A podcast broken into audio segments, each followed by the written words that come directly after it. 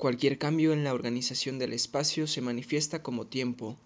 El tiempo es, entonces, una alteración en la organización del espacio.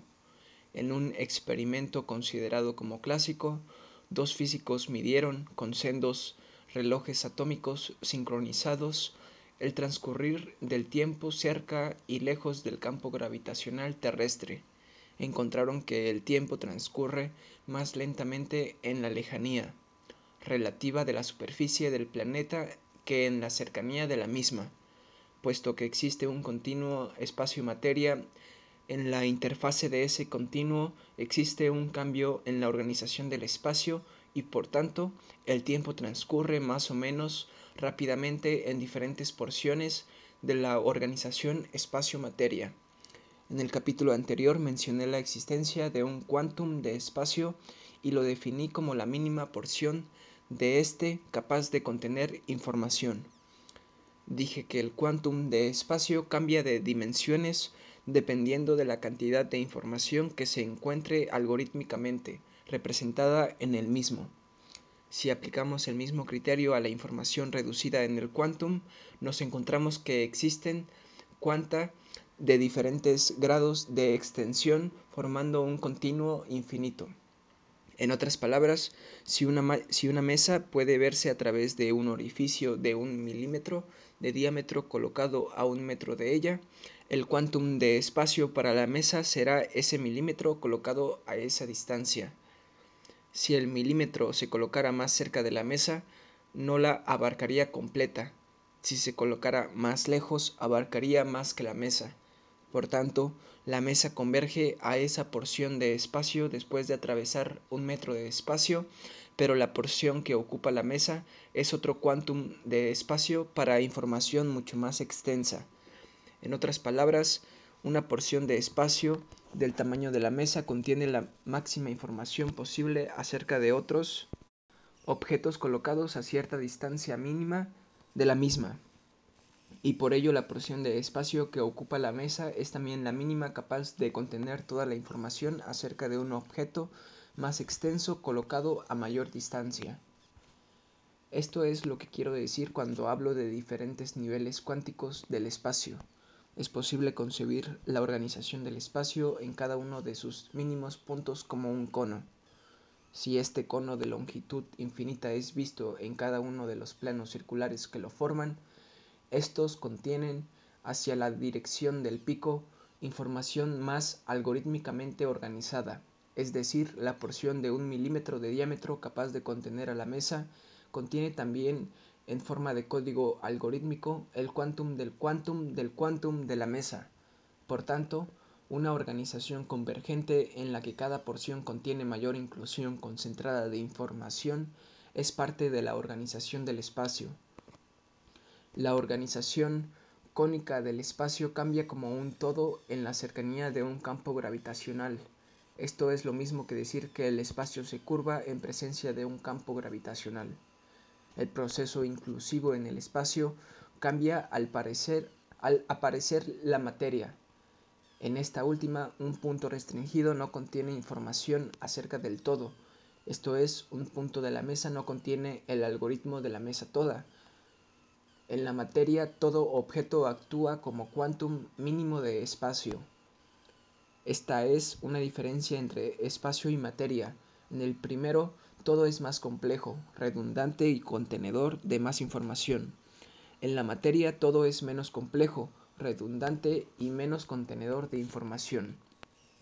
Nosotros que vemos puntos del espacio de un tamaño muy restringido, creamos, recreamos en ellos imágenes que no son otra cosa que reconstrucciones de los cuanta, de los cuanta, de los cuanta, o si se prefiere, inclusión ascendente en cantidad informacional. Volviendo a la comparación entre cerebro y espacio, la fisiología actual considera que el cerebro es consciente como propiedad emergente resultante de su organización, complejidad, número de elementos interactuantes y procesos lógicos de inclusión y otros. El espacio parece ser igualmente o más complejo en su organización que el cerebro, estar organizado en forma semejante a este y poseer una lógica algorítmica también similar. De acuerdo con la concepción de la conciencia como emergiendo de una complejidad suficiente, el espacio debería ser consciente, aún más consciente que un cerebro, el cual, en última instancia, no es más que una materialización del espacio. A medida que se asciende de nivel en nivel de cuanta y se analiza el flujo informacional que ocurre a través de los niveles, una, una ecuación como donde energía es igual a masa por velocidad de la luz al cuadrado adquiere un sentido extraordinario. Si la E significa espacio, no energía, entonces esta es la ecuación del flujo informacional a través del continuo espacio-materia. La transformación del espacio en materia y de la materia en espacio en función de la velocidad de la luz es una función acelerada. Es la misma idea aplicada al incremento exponencial de la superficie de los círculos del cono, la que hace aplicable tal ecuación con la sustitución de E es igual a energía por E es igual a espacio, a la consideración del continuo espacio-materia. Pero para que se aclare aún más el significado de la transformación espacio-materia, es necesario considerar a la luz.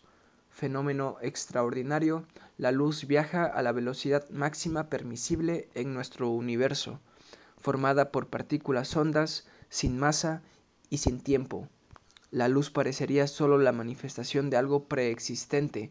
Por ello, la palabra viaja está entre comillas. En realidad, nada viaja, y menos la luz. Si el espacio es concebido como una red energética hipercompleja, la luz sería una manifestación de tal red preexistente. Varios experimentos favorecen esta visión. Por ejemplo, si la velocidad de la luz es medida con respecto a un punto de referencia en movimiento, su velocidad permanece constante a pesar de los movimientos de la referencia. Esta constancia de la velocidad de la luz es un fenómeno extraordinario y solo, y solo entendible si la luz es considerada como aquí manifestación de la preexistente organización del espacio. Nuestra visión del mundo es la materialización de la organización del espacio, o mejor, la expansión de cada uno de sus cuanta mínimos. Somos, por ello, tentáculos de Dios. Si el tiempo se concibe como cambio en la organización del espacio, el experimento que relataremos en el apéndice A de este libro es el resultado del cambio del tiempo en el espacio Hell, dado por la difusión de anticuerpos específicos. Si el tiempo es cambio en la organización del espacio, es posible pensar que su surgimiento se relacione con procesos de interacción energética altamente compleja, en particular con los asociados con los mutuos intercambios energéticos entre diferentes cuanta mínimos de espacio. Tomemos como ejemplo la música, la cual constituye un manejo del tiempo. El compositor maneja la organización del espacio a través de sonidos, estos, al expandirse, provocan un cambio en el espacio y por tanto crean tiempo. El ritmo, las consecuencias tonales, los bajos continuos, los alegreto y los pizzicatos, todos ellos son creadores de tiempo. Claro que existe una interacción, primero del espacio y los cambios musicales que se expanden en él. Luego, entre todo ello y el cerebro creador de sonidos, él escucha pero el tiempo en sí no es esta interacción, sino su producirse como efecto sobre la organización del espacio. Un espacio en el que el tiempo se circunscriba y forme parte, y forme parte dimensional intrínseca del mismo. Es un espacio tetradimensional. Quiero decir que a las tres dimensiones espaciales se, se les añade la organización del espacio mismo. Este espacio en el que el tiempo es la organización, o mejor, los cambios en la organización del espacio, es el espacio al que se referían Ouspensky y Hinton, pero un espacio y un tiempo concebidos así incluyen sus cuatro dimensiones en una sola. En realidad, la organización del espacio es un algoritmo capaz de reconstruir todas las dimensiones posibles. Por ello, al hablar de, del tiempo como como cambio en la organización del espacio, hablo de un cambio fundamental. Ahora bien, no existe un solo tiempo, sino tantos como categorías de cambios de organizaciones. Cada morfología energética o estructural afecta la organización del espacio en una forma específica. Así sucede con la música, cuya extraordinaria variedad nos puede indicar la infinita cantidad de tiempos posibles. Por ser una, por ser una palabra, un sonido, una luz o un anticuerpo y un antígeno, morfologías energéticas y estructurales expandiéndose en el espacio y por tanto afectando su organización. Todas ellas crean diferentes tiempos. En la aparición de dos bandas circulares de antígenos reaccionando con anticuerpos, está la manifestación de un cambio temporal específico para cada banda. Esto es lo que se ha llamado diferente velocidad de difusión.